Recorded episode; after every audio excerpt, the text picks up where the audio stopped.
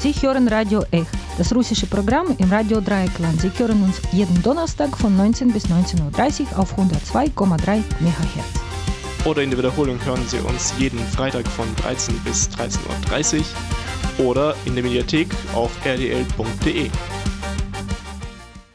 Guten Abend, liebe Radiohörerinnen und Radiohörer.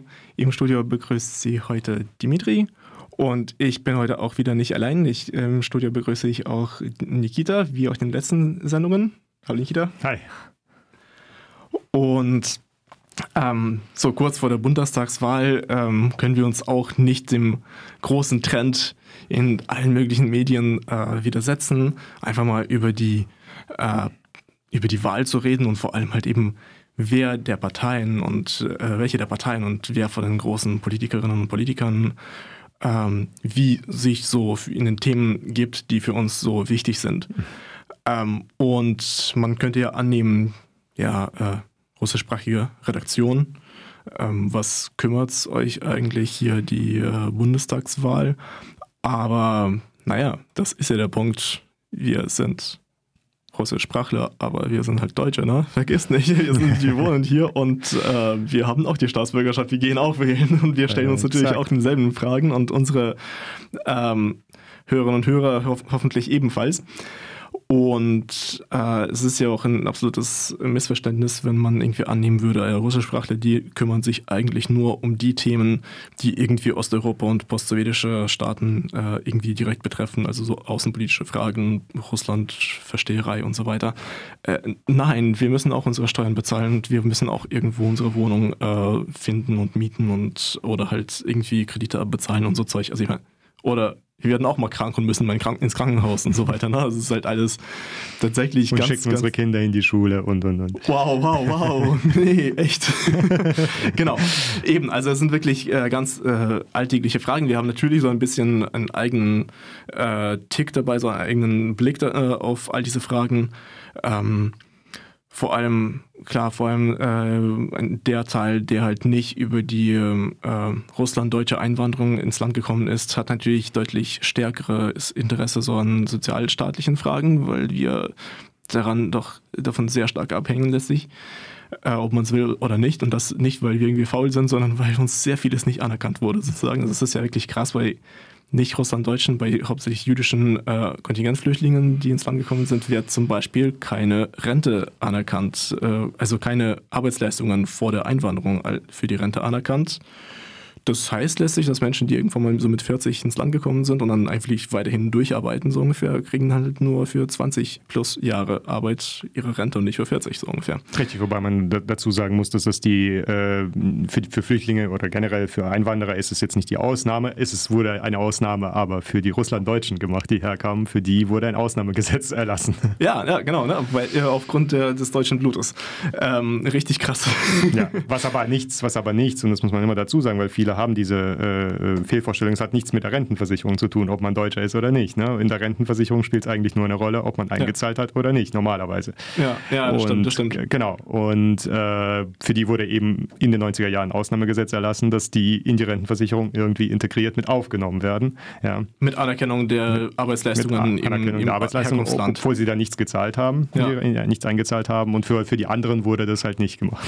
Mit, ja, mit, mit identischen Biografien bei uns Kontingentpflichtigen. Stimmt, stimmt, eben krass. Ja, ähm, ja das ist, das muss man wahrscheinlich ein bisschen zur Erklärung dazu geben, äh, dazu sagen. Also wir beide sind halt als Kontingentflüchtlinge ins Land gekommen. das, ist, das betrifft wirklich unsere Familie und die ganze Geschichte. Also und, die Älteren bei uns. Ja, ja, genau, die Älteren bei uns. Ähm, und insofern werden wir uns eher so mit den Fragen befassen. Wir wollen jetzt schauen, wie sind so die ganzen Parteien, die ganzen Politiker äh, aus unserer Sicht für die kommende Wahl? Aber nicht im Sinne von, was sagen deren Wahlprogramme, wie es so meistens die, äh, die Journalisten machen, oder dass wir irgendwie versuchen, die äh, Spitzenpolitiker oder lokale Spitzenpolitiker mal zu interviewen und dann schauen, wie geben die sich und so. Ähm, das, dem messe ich persönlich eine sehr, sehr geringe Bedeutung bei Äh, vor allem auch, weil wir die, diese ganzen Politiker ja eigentlich schon lange wissen, die kennen. Wir kennen sie schon seit sehr, sehr vielen Jahren. Die sind nicht, äh, vor allem bei, der, bei den Regierungsparteien, sind die schon Ewigkeiten quasi an der Macht. Wir können sie mittlerweile einfach nach ihren Taten beurteilen und das sollten wir auch. Und es ist wirklich traurig, dass die meisten Qualitätsmedien, wie sie sich so schön nennen, genau das nicht tun. Das ist wirklich schade. Und ja, deswegen, wir gehen uns äh, jetzt mal durch nach so zwei großen Blöcken sozusagen. Einmal, was, wie sind so die Parteien im Inneren, was kann man von denen erwarten? Und damit ist nicht nur Sicherheitspolitik, sondern äh, auch Soziales, alle möglichen sozialen Fragen äh, gemeint, Wirtschaft, Gesundheitspolitik, all das. Äh, und dann gehen wir nochmal zum Äußeren, weil, klar, ähm, Russlandversteherei ist wichtige Frage, ne? ähm, äh, gut, dann fangen wir mal an mit, mit dem Inneren. Und zwar, gut, es ist ich gehe mal stark davon aus, dass unsere Radiohörerinnen und Radiohörer jetzt keine Anhänger der AfD sind, äh, auch keine Anhänger der CDU und auch nicht der FDP. Deswegen werden wir die mal äh, außen vor lassen, sonst kommen wir nie zum Schluss. Also äh, ich glaube, mit diesen Parteien ist alles klar. Die sind nicht wählbar. also ist, äh, ganz, ganz kurz um, das, das, das geht nicht. Ähm, also ich meine, die FDP hat zumindest in Sachen Bürgerrechte so ein bisschen was, äh, steht so ein bisschen besser da jetzt als die Union, würde ich behaupten. Aber Ganz, du, genauso ganz, kannst ganz du, dann kannst du genauso sagen, die, die CDU steht halt eben in Sachen Familienförderung besser da. Besser als, genau, ja, richtig. whatever. Richtig, whatever. richtig, richtig. Ähm, aber äh, jetzt schauen wir mal, was, was gibt es denn so bei, den, bei dem sogenannten linken Block sozusagen, den, den so hochgehandelten Rot-Rot-Grünen. Ähm, also aus meiner Sicht, das können wir gleich so bei, mit der SPD anfangen. Das finde ich richtig krass, ist eigentlich, äh, die jetzt in einem ziemlich absoluten äh, Höhenflug sind, laut Umfragen, falls man denen überhaupt äh, Glauben schenken darf. Ähm, und das, obwohl die eigentlich seit Jahren schon ähm, eine sehr, sehr antisoziale Politik betreiben. Ich meine, das ist die Partei der Agenda 2010. Also die Älteren unter uns werden sich noch erinnern, also alle über 30, werden sich noch erinnern, dass der große soziale Bau eigentlich mit der SPD kam. Ähm, äh, wir äh, wissen auch, dass die das nie zurückgenommen haben und selbst als jetzt kürzlich mit Walter Borjans und äh, Esken mit den neuen Vorsitzenden, die von der Parteibasis gewählt wurden, äh, dann so ein bisschen Linksschwenk versucht wurde, äh, die, die, Partei so ein bisschen ins, linke Lager mal wieder zurückzuführen, ein bisschen soziale Themen anzusprechen, wurden sie ja von der Parteispitze, die ja in der Bundesregierung zurück, sitzt, zurückgepfiffen. Ja. ja, und zwar richtig, richtig, äh, richtig stark und richtig offen, einfach mal so quasi zurück äh, auf ihren Ort verwiesen, sagen, oder, wie seid ihr überhaupt, was habt ihr überhaupt zu melden? Wir sagen hier, woran, wohin es geht. Insofern, also, also ja. ich muss sagen, ich sehe es ein bisschen, äh, ich sehe es schon ein bisschen differenzierter in Bezug auf die SPD, weil klar, das alles hat eine Geschichte. Die, äh, der Sozialabbau oder die, die äh, sagen wir, Liberalisierung ja, hat mhm. sozusagen nicht mit der SPD angefangen, hat noch mit der CDU, mit Kohl angefangen in den 80er Jahren. Die SPD hat es fortgesetzt, ziemlich sozusagen nochmal intensiviert durch die Agenda 2010. Ähm, klar, die SPD hat, wir, wir, reden, wir reden hier von dieser Neoliberalisierung sozusagen ein bisschen in diese Richtung, ne? dieses, dieses Schröder-Blair-Papier damals in, mhm. den, äh, in den äh, Ende der 90er Jahre, Liberalisierung der europäischen Sozialdemokratie. Ähm, äh, davon haben, haben sie sich nie so richtig ja, ja überhaupt die, sie, nicht, sie, sind nicht, sie, sind, sie, sind, nicht ausgestiegen sozusagen. Ja. ja. Ähm, in den letzten Jahren muss man dazu sagen, klar haben sie äh, in der Bundesregierung viel versucht hier und da an vielen kleinen Stellschrauben. Äh, einige Sachen waren natürlich wieder sozusagen in Richtung dieser neoliberalen Politik, wie das Tarifeinheitsgesetz. Mhm. Ja, andere Sa Sachen haben sie von den Linken sozusagen übernommen, wie Mindestlohn und so weiter. Aber sie haben es durchgesetzt, ja, einigermaßen. Ähm, so, also man muss es hier und da mal differenziert sehen. Aber klar, sie haben nicht das geliefert, was man sich eigentlich von einer sozialdemokratischen Partei erwartet.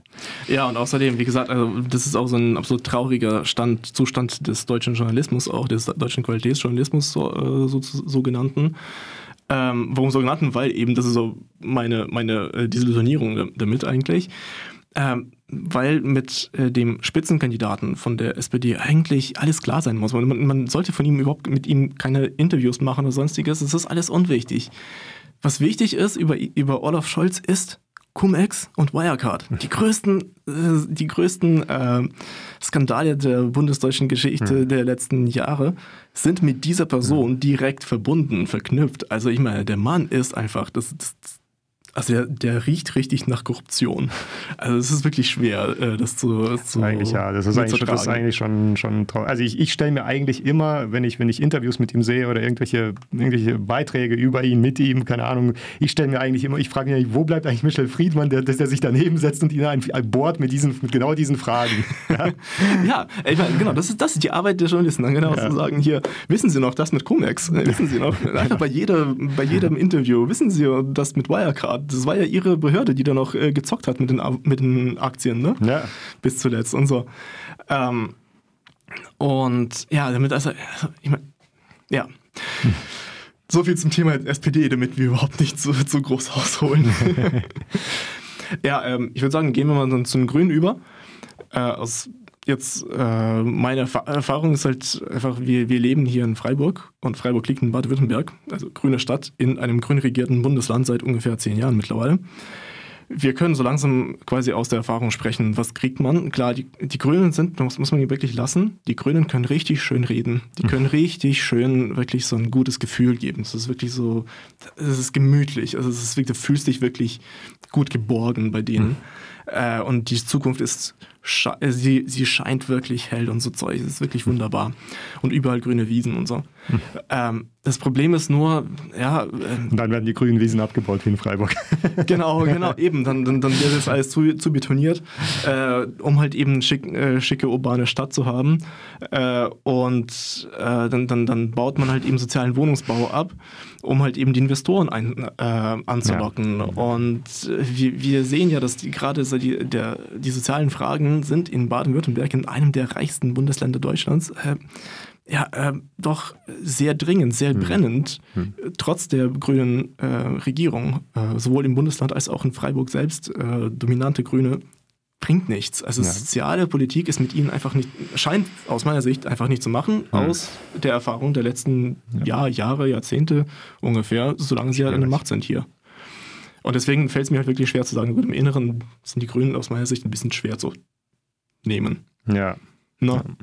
Ja, du hast ja auch eben gerade das mit der Kennzeichnungspflicht selbst, was ja eben super geschockt.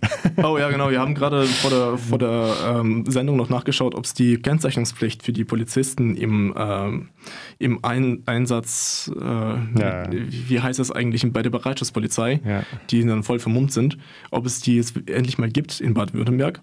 Eine anonymisierte Kennzeichnungspflicht, die, wie es sie in vielen anderen Bundesländern gibt. Das war ja damals, als die Grünen gewählt wurden, ein großes Thema, hm. weil im Vorfeld der Landtagswahl die grüne, eine grüne äh, Demo gegen Stuttgart 21 von der Polizei verprügelt wurde, niedergeprügelt wurde. Ähm, und ja, Mittlerweile kommt dritte Koalition unter den Grünen, genau, kommt vielleicht mal irgendwann in fünf Jahren. Ja. Äh, ich meine, die nehmen ihre eigene Klientel nicht ernst. Ich, ich finde das wirklich krass. Also, mhm. sie verraten eigentlich ihre eigenen Leute. Das finde ich immer, das, das geht gar nicht klar. Ja. Ich meine, die FDP, die hat damals wenigstens in der schwarz-gelben Koalition erst einmal Steuererleichterungen für die Hoteliers durchgesetzt. Also, das ist einfach als erstes, ja. Und du hast wirklich gesehen, Klientelpolitik, die können das. Die Grünen nicht wirklich, wie es ausschaut. Ja.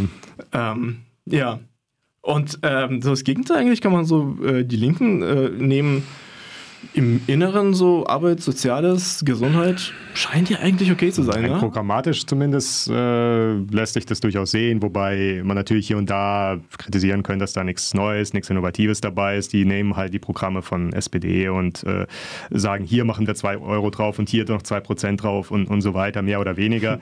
ja, das äh, ansonsten hast du so ein bisschen Klassenkampfrhetorik noch irgendwie so ein bisschen umgewandelt auf heute. Aber äh, viel, wirklich viel Innovatives ist da auch nicht und wirklich so die problematischen, die, die Knackpunkte in, Digi in Digitalisierung der Arbeitswelt zum Beispiel, was wirklich so dringend ist. Ja, und gerade Arbeiterparteien mhm. müssten sich das wirklich auf die Fahnen schreiben. Nein, du findest dazu wirklich die Knackpunkte, findest du dazu dazu findest du einfach wenig. Stimmt. So. Das ist die ähm, Digitalisierung der Arbeitswelt. Und da, und da reden ja. wir aber nur über das Programm, denn wir haben ja das große Problem bei den Linken, dass die sich natürlich nach wie vor nicht einig sind, ob sie das alles auch wirklich umsetzen wollen oder nicht. Also ja, ob sie sich eigentlich an der, an der, an der Regierungskoalition genau, genau, beteiligen genau, wollen, im Zweifelsfall genau, nicht. Genau, ja, stimmt. Genau, das ja. ist das große Problem, in der Innenpolitik zumindest. Kann man eigentlich so ein bisschen Erfahrungswerte aus Thüringen äh, sammeln? Da sind ja schon länger an der Macht. Richtig, aber da ist auch eine andere Linke. Ja gut, aber trotzdem, bei denen zum Beispiel. Ja, das gibt schon Erfahrungswerte. Die haben viel, um, viel, viel schöne Sachen umgesetzt, wie, äh, keine Ahnung, bei, bei, den Mietpreisen zum Beispiel in Berlin und, und Thüringen gab es äh, Bewegungen, bei Kitas, bei Anspruch auf, auf Plätze, bei äh, so, so äh, wirklich konkreten sozialen mhm. Fragen wurde einiges erreicht, bei Lehrern, bei noch okay. bei, bei, anderen Fragen, ich habe das jetzt nicht alles im Kopf. Ähm, äh, da sind Sachen, Sachen dabei, die die gut waren. Ja, ja. so. Ähm, aber wie, wie schon gesagt, in Thüringen und im Osten haben wir einfach eine andere Linke als im Westen. Ja, das, das liegt einfach in der Natur der Sache. Und äh, die, die Linke, die wir im Osten haben, das, die ist einfach, naja, äh, die ist quasi linke Sozialdemokratie wirklich. Ja, das ja. muss man einfach okay. dazu sagen. Ja gut, aber ich meine, aber wir haben auch in Baden-Württemberg eine andere grüne Partei als in Bund, deswegen. Das ist richtig. Also wir müssen irgendwo auch ein bisschen Erfahrungswerte sammeln. Das, das meine ich. Das ist richtig. Das ist richtig. Ähm, gut, also die Linken scheinen jetzt jedenfalls nicht keine Katastrophe zu sein im Inneren. Das ist schon mal nicht schlecht. Das ist echt schon mal nicht schlecht. Wir, unsere Anforderungen sind nicht hoch. Ne? Wir sind jetzt, wir fordern hier nicht allzu viel. Naja, also gut. Jetzt nach dem Inneren gehen wir dann zum Äußeren sozusagen. nach, vom inneren Feind zum Äußeren.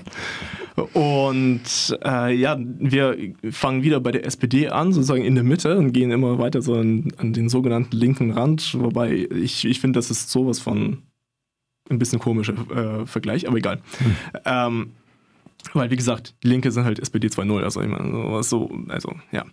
Ähm, bei der Außenpolitik, SPD, was fällt da so alles ein? Klar, okay, Schröder, der große Putin-Mann, hm. äh, aber ich meine, mit ihm ist ja nichts, nichts vorbei, so, so ungefähr. Er hat ja, ja, immer noch was zu sagen der Partei, was wirklich hm. erstaunlich mhm. ist.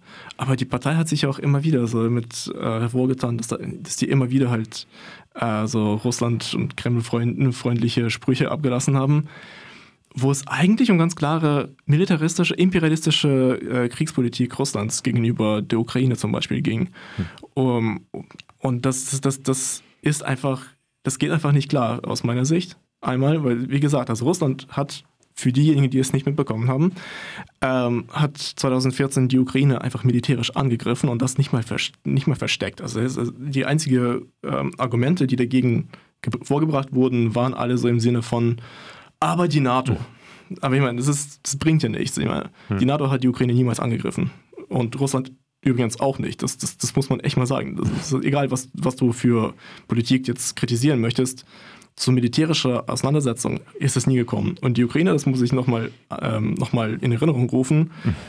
äh, war, ist eine, ein Land, das äh, in den 90ern die drittgrößte Atommacht war der Welt und hat ihre Atomwaffen, hat atomar abgerüstet auf Null. Äh, Im Gegenzug hat sie eine Sicherheitsgarantie von Russland bekommen. Nicht juristisch, aber politisch. Eine Sicherheitsgarantie von Russland, äh, USA und Großbritannien. Und ja, 25 Jahre später, nicht, nicht ganz 25 Jahre später, hat Russland die Ukraine angegriffen. Das heißt, damit ist übrigens die nukleare Abrüstung für die ganze Welt jetzt für die absehbare Zukunft äh, ein, ein, Traum. Nichts weiter. Also ist praktisch nicht mehr möglich.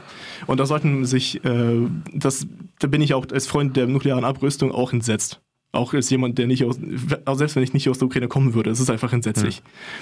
Ja. Ähm, und außerdem führt Russland da jetzt wirklich einen imperialistischen Krieg. Das, muss, das sagen die auch ziemlich offen. Wer Russisch spricht, der merkt das auch.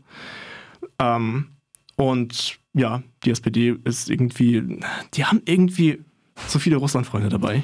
Ich glaube, ich glaub, das Problem ist einfach ein generelles. Du hast es äh, bei der SPD natürlich besonders, bei, der, äh, bei anderen Parteien hast du es auch, bei der CDU, bei der FDP.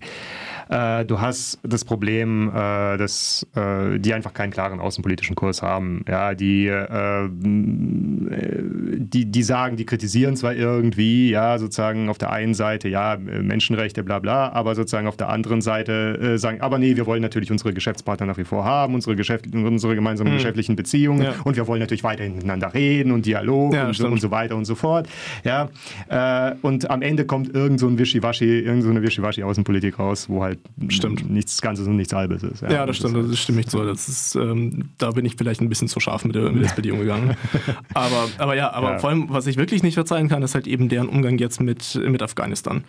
Okay, ja, man kann vom Afghanistan, dem Entschluss, aus Afghanistan abzuziehen, halten, was man möchte. Man kann auch vom Entschluss, überhaupt in Afghanistan einzumarschieren, äh, überhaupt sich ein, daran teilzunehmen, äh, auch halten, was man möchte. Aber wir waren da, die Bundeswehr war da und es gibt einfach sehr viele ähm, Afghanen, die, mit, äh, die wichtige Arbeiten erledigt haben.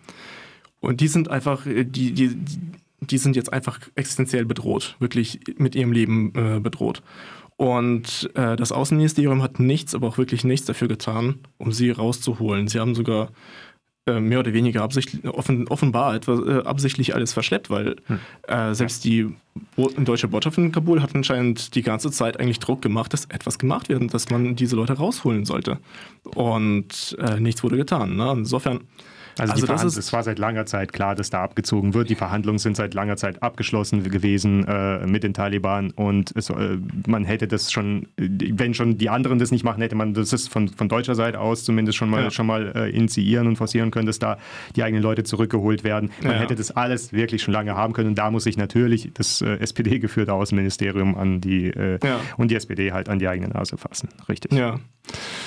Gut, aber äh, gut, schauen wir mal bei den Grünen nochmal nach. Die, die Grünen sind wirklich, was mich wirklich erstaunt hat, ähm, die haben eigentlich eine, konsequent in den letzten Jahren eine starke äh, außenpolitische Linie gefahren, dass man eigentlich den Diktaturen keinen Fußbreit überlassen sollte, so ungefähr.